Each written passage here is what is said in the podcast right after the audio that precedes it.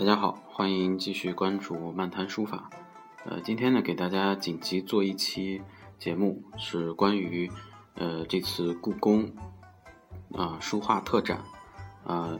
石渠宝笈的一个呃大规模的一个展览。那么这次展览呢，啊非常火爆啊，尤其是很多朋友带着这个呃呃。参观这个《清明上河图》的热情，参与到了这个呃参观大潮当中。那么我昨天也正好呃亲历了一天啊，网上说这个六个小时，其实不止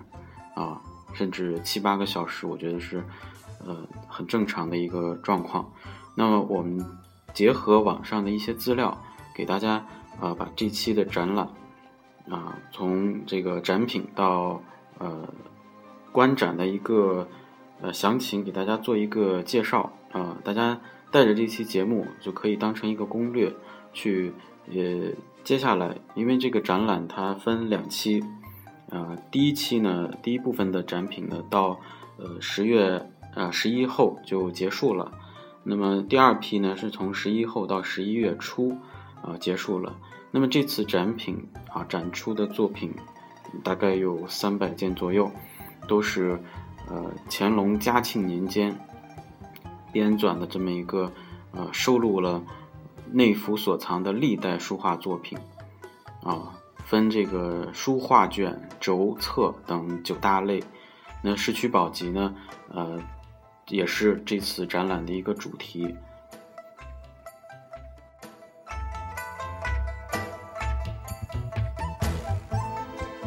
我们先简最主要的说，就是，呃，大家怎么去观看这个展览？因为，呃，我们本本来是原来想组织，呃，这个学堂内部的同学去一起看这个展览，呃，但是根据很多报道，包括我昨天的亲身经历，这种想法是不可能实现的。首先呢，啊，如果你能起得比较早的话啊，呃，最好七点钟就能抵达天安门。然后以最快的速度到达午门，嗯，然后呢，呃，当然在前一天一定要休息好，一定要这个在网上啊，在故宫的官网提前把票购好啊，直接到午门刷这个刷身份证就可以直接进去。进去之后就赶紧朝这个武英殿啊，一进午门，武英殿就在呃左手边，就赶快去。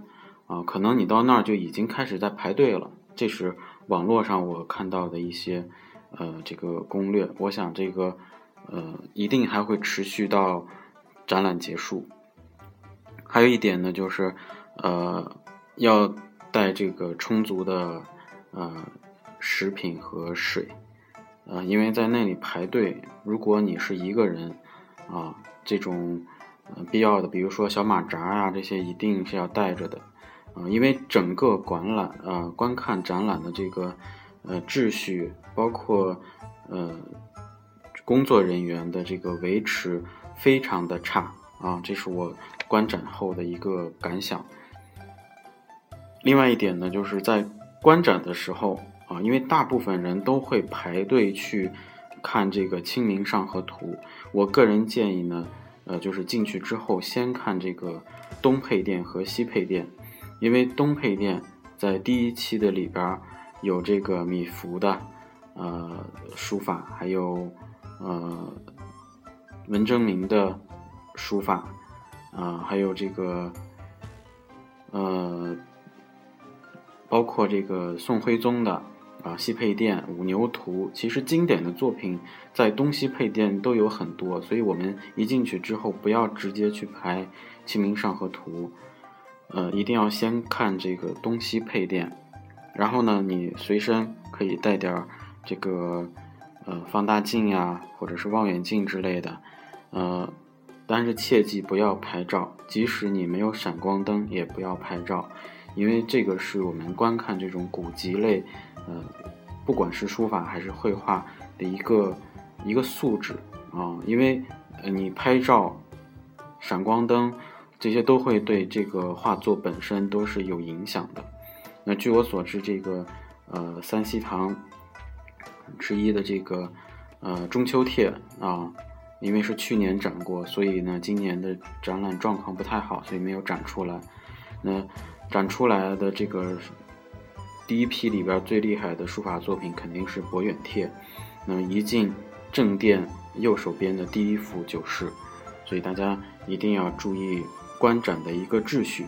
然后你的前后左右啊前后都要提醒到，因为呃确实有很多人加塞的去拍一些照片，呃，因为这个拍了没什么用，其实因为网上有很多高清的图片，你还可以放大，可以去去看展览，所以说如果你是带着一种啊显摆的那种。啊，这种想法去参观展览的话，我个人建议是不要去添乱。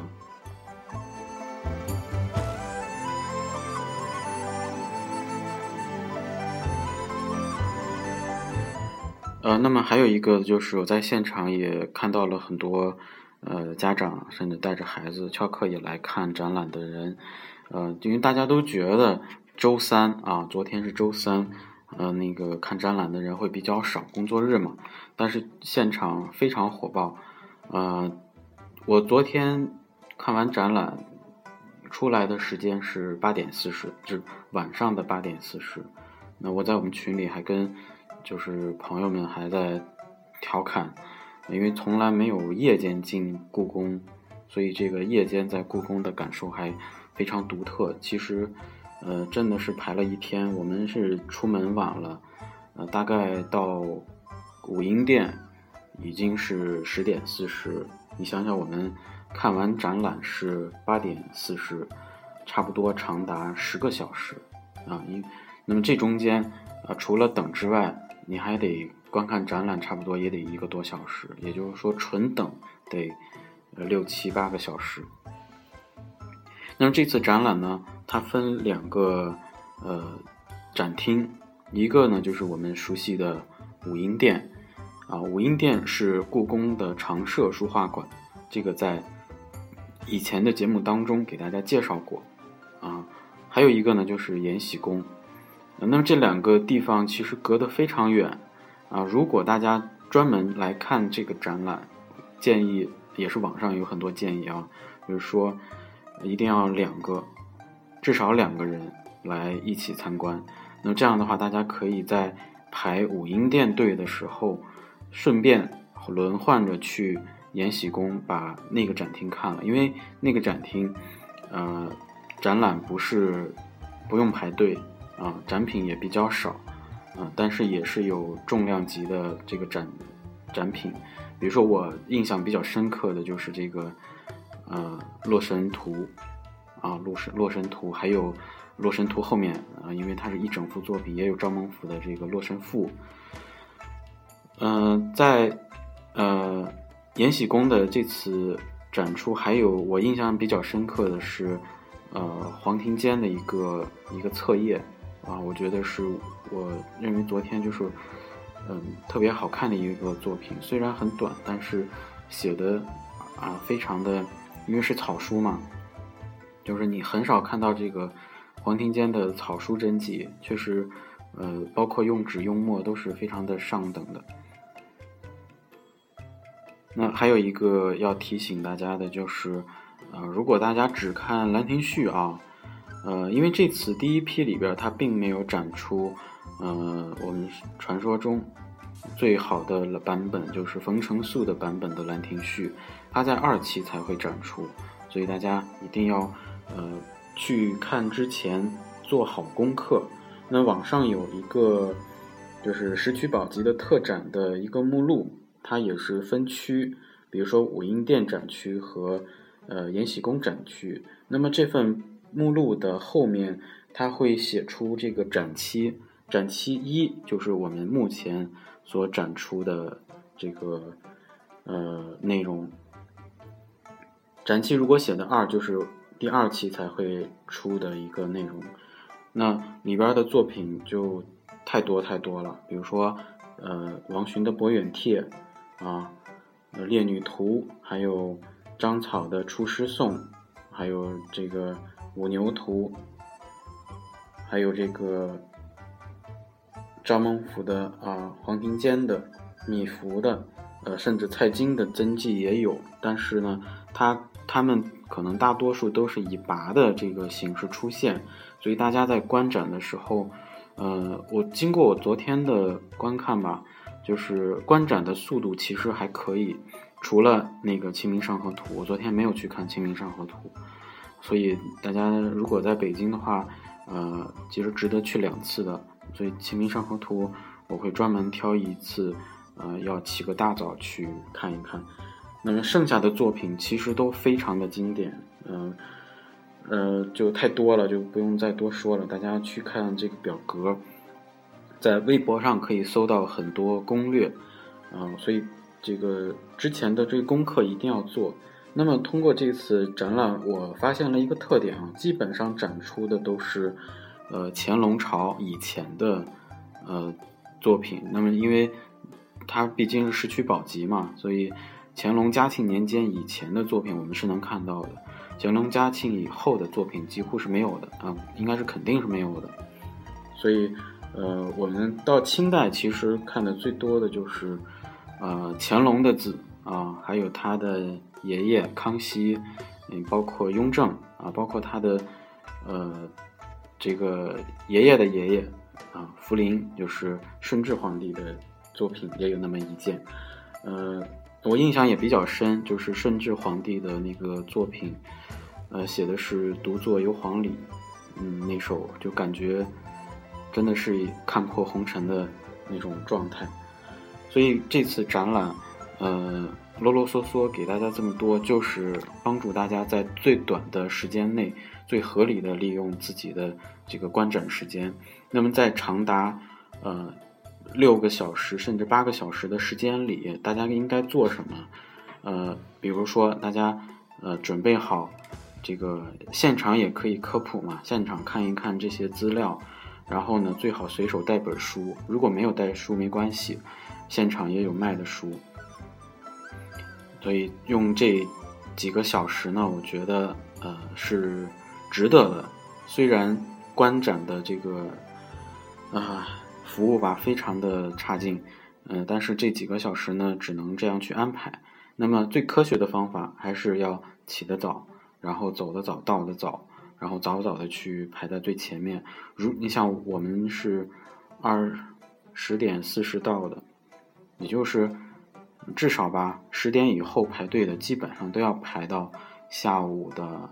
呃，五六四五点钟才能慢慢进去，所以大家一定要赶早。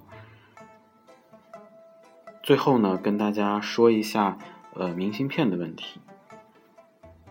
因为这个大家去故宫看展览都要买这个明信片，要盖章作为这个纪念。呃，也是因为他们安排的不合理，因为排队其实排队的间隙是完全可以呃做这些事情的，但是。他们的这个书店都是在，呃，已经快要进主店的那个门侧了，所以去过同学、去过的朋友都知道。那么，我这次还上了一个当，就是在，呃，因为他们是有两间这个书店的啊，就是进去的时候是靠右，出来时候是靠左。那么进去的时候，你根本不让你去这个右边的书店，因为大家都忙着排队，然后工作人员拉了一个线，所以根本不让进去。那么在，呃，进去还得排队。在排队的时候呢，它可以通融你去这个，呃，旁边的这个书店，但是只能去左边。那去左边呢，这个，我觉得是应该是店的工作人员吧，自己私印的一些质量非常差的明信片，当成这个官方的明信片去卖。所以我也是上了当。最关键的就是它也印的不好，然后整个系列也不全，最主要也没有书法，它只有少量的这种绘画，就是只把这个《清明上河图》包括《五牛图》，呃也不全啊，才啊包括这个呃《洛神图》也只是截取了其中的几个段落，就是觉得这次呃在这方面非常的不值，结果出来以后发现了一个就是同行的人。他们手里拿着一个官方的明信片，价格跟这个一样，所以大家买明信片的时候一定要问他要官方的明信片，以免上当。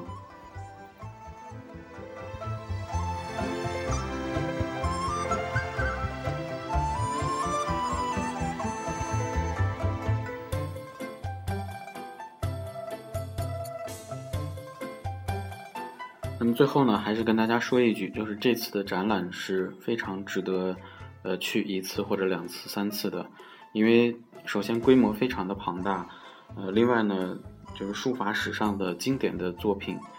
呃，基本上都出来了啊。虽然只是石渠宝笈下的这个呃书画类作品，但是已经是相当经典，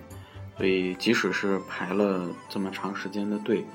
嗯，我个人还是觉得非常值，所以呢，也预祝大家在这个日后的观展当中，呃，合理的利用自己的时间，包括精力和体力，然后做好功课，呃，带好吃的喝的，